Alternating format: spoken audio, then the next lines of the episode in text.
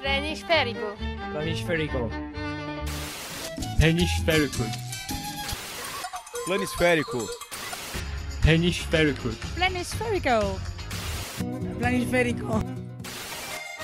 Planisférico.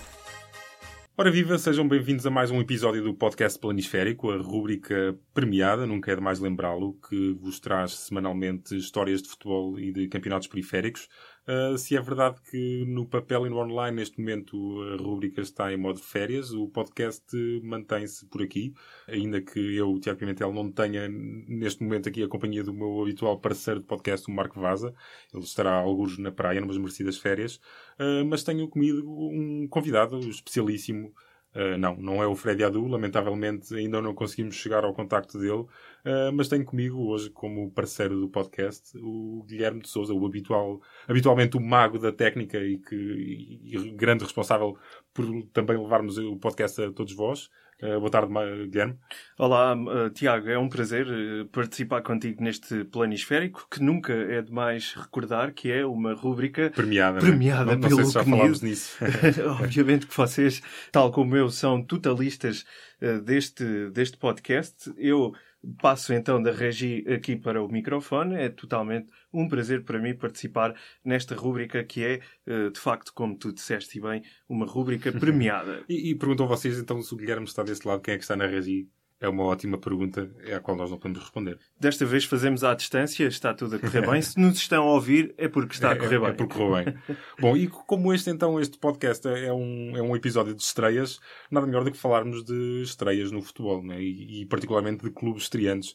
Na Liga Portuguesa, a, a última equipa a estrear-se foi o Tondela, e que está pela terceira época consecutiva no primeiro escalão.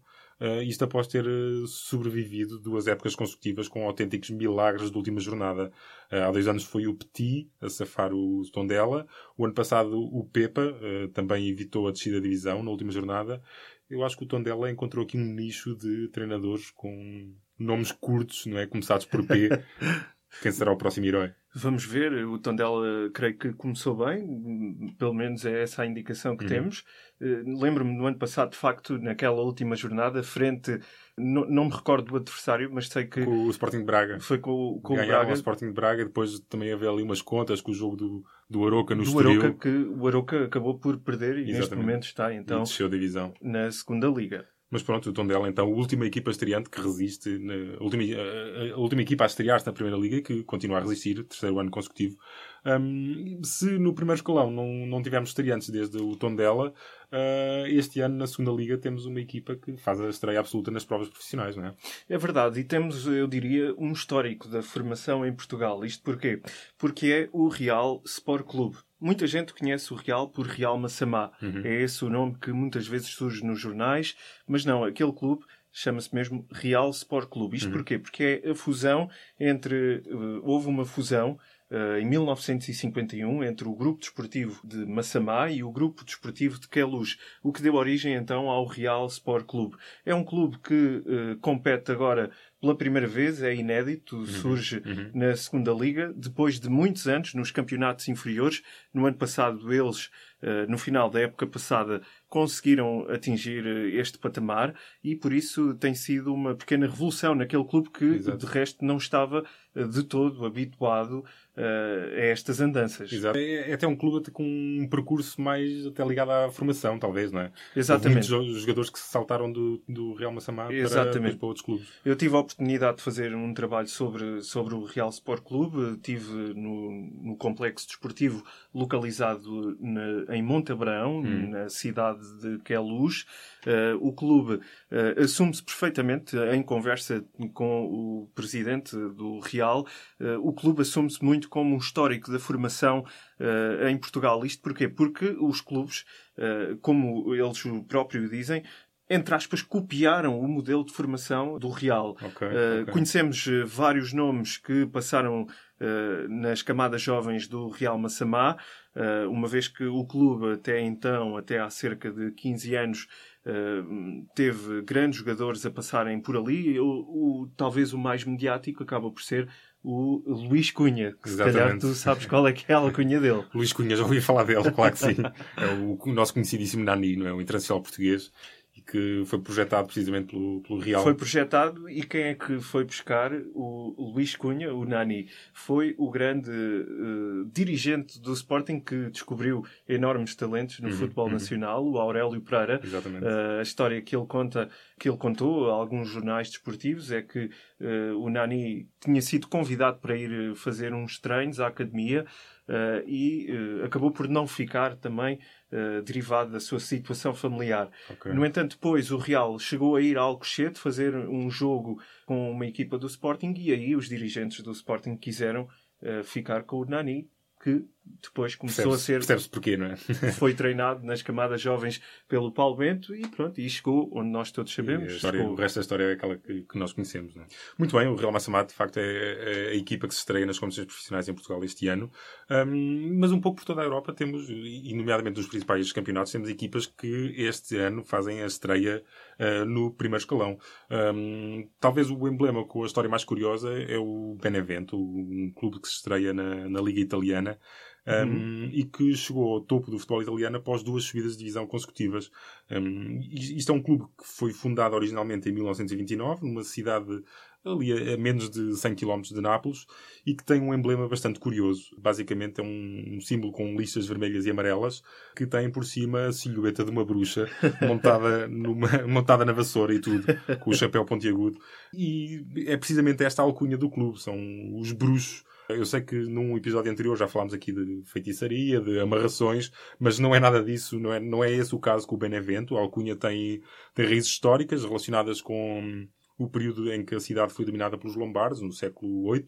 E, bom, e, uh, os lombardos faziam uma série de rituais pagãos uh, nas margens do rio Sabato. Pronto, aquilo não era muito bem visto pela população, diziam que eles eram ali, faziam bruxaria e a coisa ficou. Uma boa história que deu origem então um bom Exatamente, exatamente. Vamos ver, vamos ver como é que a coisa funciona para o Benevento este ano, não é? Num, vamos Num ver... contexto da Série A, em que neste caso temos um finalista vencido da Liga dos Campeões, a Juventus, e também uh, querer ressuscitar, digamos assim, o AC Milan. É? Exatamente, exatamente. Com um é neste contexto que se vai estrear, então. Com um investimento muito forte, é? também, para, para, se reerguer.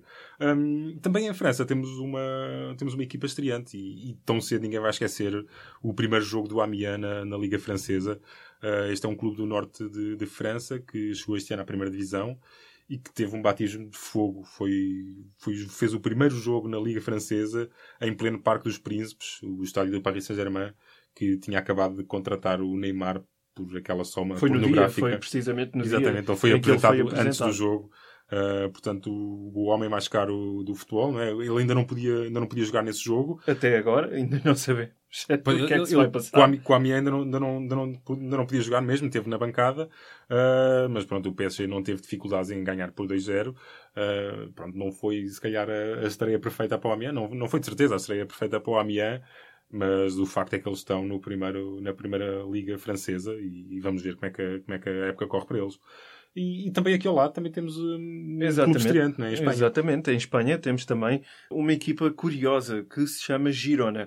A equipa, tal como uh, o Benevento de uhum. Itália, uh, andou também a tentar subir várias vezes e desta vez conseguiu. A terceira foi mesmo de uhum. vez. Nas últimas duas épocas eles participaram uh, no, naquela espécie de playoff para a okay, subida okay. à La Liga, mas desta vez, uh, na época passada, conseguiram então o tão desejado objetivo. É a primeira vez que esta equipa, Girona, uh, equipa oriunda da Catalunha, Exato, portanto, ali perto de Barcelona. Ali muito perto de Barcelona, consegue então chegar ao principal escalão do futebol espanhol. Esta equipa tem uma particularidade, isto porque tem sido muito falada nesta pré-temporada, porque parte do seu capital, uh, do capital do Girona, uh, foi adquirido pelo Manchester City. Ah, okay. Estes negócios têm vindo a ser, eh, de facto, muito eh, muito recorrentes no, no, futebol mundial. Há hum, várias equipas que uh, adquirem parte dos, do capital de clubes de menor dimensão uhum, uh, para um único objetivo, para, neste caso, colocar jogadores. E é isso precisamente que tem feito, então, o clube inglês, orientado por um espanhol, oriundo Okay. também da Catalunha, Exatamente, eh, exatamente. e muito, muito defensor também da independência da, da Catalunha, Exatamente. o Pepe Guardiola, eh, e portanto os ingleses do City já conseguiram colocar naquela pequena equipa, o Girona, cerca de cinco jogadores. Entre eles está lá o Marlos Moreno, que é um dos eh, jogadores colombianos que tem sido Colombiano, eh, que tem sido muito falado também, foi falado há algum tempo também poderia estar a caminho de um grande do futebol português, mas acabou por, por ir parar eh, Uhum, ao City eh, e agora vai competir na La Liga eh, com a camisola do Girona. O Girona teve um, um dos últimos encontros com o Manchester City, se calhar estava, Ah, bom, estava combinado Isso era um naquele pacote. criatura e criador, não é? Exatamente. Eh, No pacote de- do acordo, se calhar estava, estava combinado haver um jogador Ah, sim, particular, sim, sim, sim. Um, um jogo particular, eh, e curiosamente venceu. O Girona, o Girona venceu, ganhou o Manchester City. ganhou ao Manchester. City. O Manchester City, nesse jogo jogou o Bernardo Silva, que transferiu-se neste defeso para a cidade de Manchester para Uhum. representar o City. E há uma curiosidade. eh, eh, Ambas as equipas defrontaram-se com uma vitória então para o Girona eh, e o gol marcado foi marcado por quem? Por um jogador que, Confesso que não conheço espanhol, muitos jogadores do Girona. espanhol, natural de Múrcia, que se chama Cristian Português. Ah, bom, ah, bom, muito bom. Uh, Portanto, temos ali uh, um jogador com o apelido português, Christian Português, ele que então marcou uh, o primeiro, uh, o único gol dessa partida de pré-temporada frente ao Manchester City, o Girona que vai então competir na Liga Espanhola. Muito bem. Hum, de Inglaterra, já que estávamos a falar do Manchester City, hum, não, há, não há esta época clubes estreantes. Há, há dois clubes que regressam após ausências mais ou menos prolongadas. Hum, o Huddersfield e o Brighton uh, chegaram ao principal escalão este ano, mas historicamente já tinham, já tinham disputado a principal competição do futebol inglês. O Brighton, desculpa Tiago, o Brighton que teve também uma estreia de fogo na primeira jornada Sim, é frente verdade, é ao verdade. Manchester City. É verdade, portanto, é verdade. E, e o, bom, e, e no, no caso, o Huddersfield até já foi três vezes campeão no- nos anos 20, ah, mas a, a- a equipa que mais recentemente fez a estreia absoluta no campeonato inglês foi o Bournemouth, que chegou ah, à Premier League em 2015, 2016 e por lá continua. Portanto, e que tem feito boas épocas. É verdade, é verdade. Tem assim, uma, Desde uma então. equipa mais ou menos ambiciosa, né? sem, sem grandes estrelas, mas que se vão aguentando. Hum, e por falar em estreias, e em, particularmente em estreias de sonho, ah, não, há, não há como não falar do Red Bull Leipzig Exatamente. na Alemanha. Na Alemanha, Ah, Bundesliga. exatamente. Fez, estreou-se no ano passado e, e foi uma estreia sensacional. Um, terminou o campeonato em segundo lugar, garantiu acesso direto à, Liga, à fase de grupos da Liga dos Campeões. Uh, o que fez desta equipa uh, a primeira desde a reunificação da Alemanha a qualificar-se para uma, para uma competição europeia na época de estreia na Bundesliga. É um grande feito É algo, é algo extraordinário. É algo extraordinário e o, o Leipzig, portanto, vai, está garantido na fase de grupos da Liga dos Campeões. Contratou o, Bruma, o português Bruma, para atacar a Champions, o atacante que foi formado no Sporting, estava no Galatasaray, eh, e é reforço do Leipzig para, para atacar a Champions. Vamos lá ver também como é que, como é que corre a coisa para o Bruma e para o Vamos Leipzig. esperar eh, por esse sorteio que deverá acontecer eh, nos próximos dias e, portanto, vamos ver se o Leipzig vai, eh, quem sabe, defrontar uma equipa Sim, portuguesa é, é um na Liga Milionária. É um dos exatamente. adversários, sim, do- do- das equipas portuguesas. Um, e pronto, e aproximamos-nos do final de mais este episódio do podcast Planisférico. Um, quanto ao nosso queridíssimo Freddy Adu, uh, a novidade é que não há novidades. Não há novidades. Depois de ainda. termos no último episódio uh, aflorado a hipótese dele assinar por um clube polaco, e aqui devemos fazer um meia-culpa, talvez nos tenhamos entusiasmado um pouco, um pouco mais do que devíamos, porque mais tarde o clube viria hum, a anunciar que o Freddy Adu não ficava. Ali havia uma, uma história um pouco mal explicada, que o, o treinador não queria o jogador, até nem sabia o nome dele, e o, o Freddy Adu, pronto, basicamente voltou a casa e depois até fez uma série de, de posts na rede social Twitter a explicar que, bom, que tinha percebido que estava a ser utilizado como manobra de marketing e que não queria repetir os erros do passado, portanto, ponto para o Freddy Adu, ganda miúdo. Um, ele aparentemente agora por estes dias está mais preocupado com a guerra dos tronos do que propriamente com o futebol. O que é sempre uma, uma distração saudável, não é? Vamos ver então o o que é que vai fazer Freddy Adu, se vai assinar ou não por uma equipa. Esperamos vê-lo Esperamos, aí esperamos num ansiosamente. estádio Esperamos ansiosamente por novidades. E pronto, e com isto nos despedimos de mais um episódio do podcast Planisférico. Foi Exatamente. um prazer. Um, prazer é todo meu. Cá estaremos então para o próximo. Obrigado, com- obrigado pela já com o Marco. Vaza. Sim, já com o Marco Vaza. uh, e pronto, e é tudo por agora. Um abraço de, de- de- meu, da minha parte, Tiago Pimentel. Guilherme de Souza, aqui no Planisférico, que está disponível através do iTunes e do SoundCloud em público.pt. Exatamente, um abraço. Abraço. Público fica no ouvido. Planisférico.